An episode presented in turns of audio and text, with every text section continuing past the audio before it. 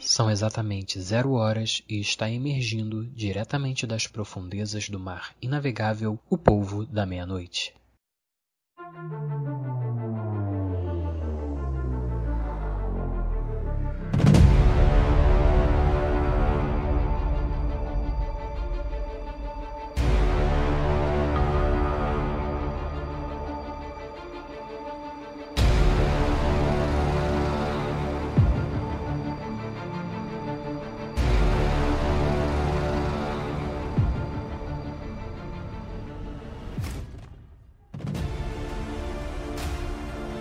Programa de hoje, a lenda do holandês voador.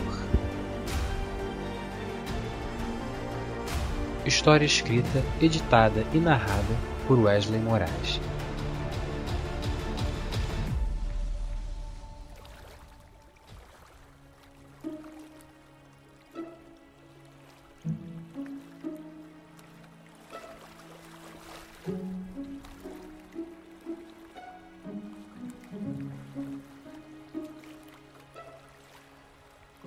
Conta-se que no século XVII, em um porto localizado num grande país da Europa, cujo nome o tempo se esqueceu, um capitão e sua tripulação preparavam-se para uma viagem de muitos meses rumo à Índia em busca de especiarias. Embora boa parte daqueles homens fossem marinheiros experientes, de mãos calejadas pelo trabalho árduo em navios e de semblante marcado pelo terror e maravilhas da vida no mar, a partida de um porto era sempre nada mais do que uma certeza de adeus com até breve duvidoso. Seus espíritos ouviam o chamado do mar e ansiavam para responder.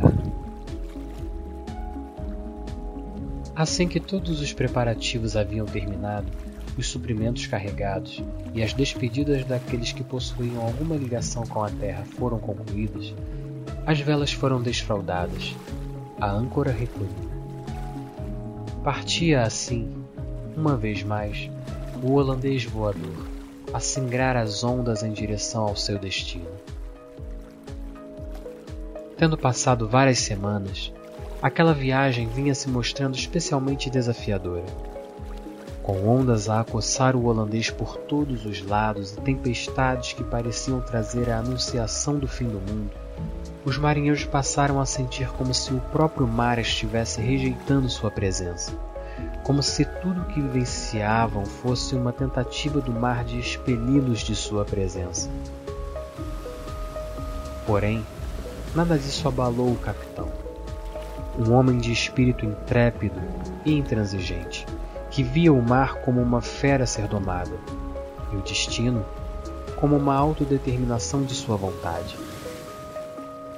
Tanto era que, mesmo diante de tamanhas provações e sob forte resistência de sua tripulação, o capitão do holandês voador continuou firme em seu intento de cruzar o Cabo da Boa Esperança, cujo nome originalmente dado por seu descobridor fora de Cabo das Tormentas, porque era uma travessia de difícil execução, mesmo em condições ideais.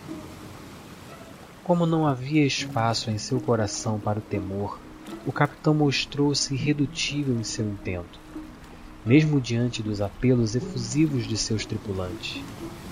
E por fim, a tripulação se dobrou e o navio continuou seu curso para o cabo.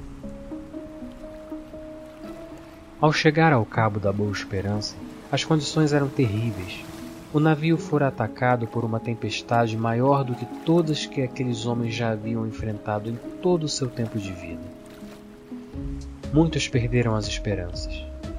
Alguns bons homens, mais do que isso. A situação rapidamente se tornou desesperadora. Um dos mastros do navio fora quebrado. Homens varridos do convés para o mar por ondas implacáveis. Diante do horror, tendo esgotado todos os recursos que sua vasta experiência lhe propunha, o capitão rogou por auxílio em seu infortúnio. E alguém respondeu. Mas não era exatamente quem o capitão esperava que viesse em seu auxílio. Seu ou de qualquer que fosse. Pois quem respondeu ao seu rogar e veio em seu auxílio não era ninguém mais, ninguém menos que o próprio diabo em pessoa. O diabo, então, propôs um pacto ao capitão. Ele salvaria a todos e o navio, se o capitão vencesse uma aposta.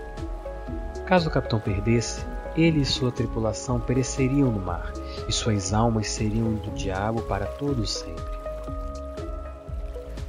O capitão aceita o pacto, mas impõe uma condição: que ele, o capitão, tivesse o direito de escolher o tipo de aposta. Afinal, seria um jeito de equilibrar as coisas, pois quem era ele, senão um reles mortal, diante de um ser tão poderoso e sábio?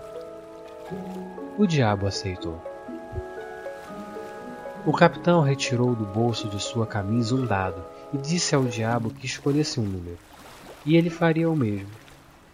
Aquele que acertasse o número que o dado mostrasse ao ser jogado seria o ganhador. O diabo escolheu o número 6 e o capitão escolheu o número 1. O dado foi lançado. E o número que o dado mostrou foi o número 1, dando a vitória ao capitão do navio. O capitão então louvou sua boa sorte e, sentindo-se soberbo, tripudiou do diabo com palavras de conforto de um tom debochado. Mas o diabo é tudo, menos todo. E, ao pegar o dado do capitão e examiná-lo, não demorou nada para perceber que o dado era viciado. E não importava quantas vezes fosse lançado, sempre daria o número que o capitão determinasse. Diante da revelação do seu embuste, o capitão ficou sem palavras para argumentar. O diabo, então, disse que honraria o pacto, já que o capitão havia ganho a aposta. Mas, pela audácia do capitão em querer ludibriar o diabo, este amaldiçoou ao capitão, seu navio e sua tripulação, dizendo que, a partir daquele momento, eles jamais seriam capazes de aportar em qualquer porto ou de caminhar na terra firme novamente. Eles seriam condenados a vagar eternamente pelos mares sem fim, sem nunca morrer, sem nunca descansar, causando a ruína de todos aqueles infelizes o bastante para cruzarem o seu caminho pelos mares. Desde então, até hoje e para todo sempre, esse é o destino do holandês voador.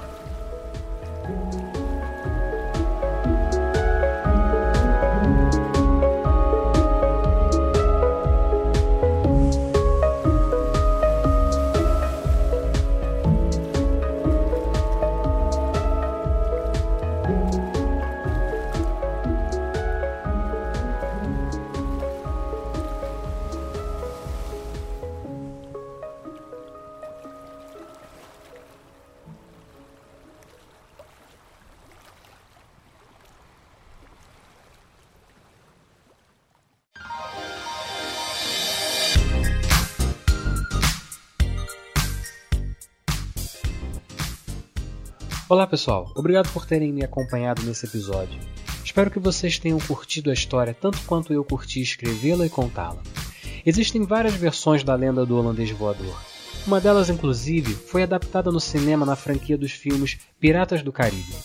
Como a versão do Capitão David Jones já era bem conhecida por conta disso, resolvi que seria mais interessante apresentar outra versão da lenda do holandês, e optei pela versão na qual o capitão faz um pacto com o diabo e ainda por cima tenta passar a perna nele, eu achei que essa é mais interessante e divertida de contar. Convenhamos, a gente pode acusar o capitão de muitas coisas, mas de falta de coragem não é uma delas. Lá no blog do Povo da Meia-Noite você encontra uma versão resumida das outras versões da lenda do holandês voador. Dá um pulinho lá, o endereço é medium.com barra arroba polvo da meia-noite. E se você gostou desse programa, eu te convido a assinar o podcast do Povo da Meia-Noite. Você pode encontrá-lo no Spotify, Apple Podcast e no Castbox. Também no YouTube, no canal O Povo da Meia-Noite. Se inscreva e ative o sininho para receber notificações de novos episódios. Suporte o canal deixando seu comentário, compartilhando e clicando no botão gostei. Obrigado pela sua companhia. Nos vemos numa próxima história.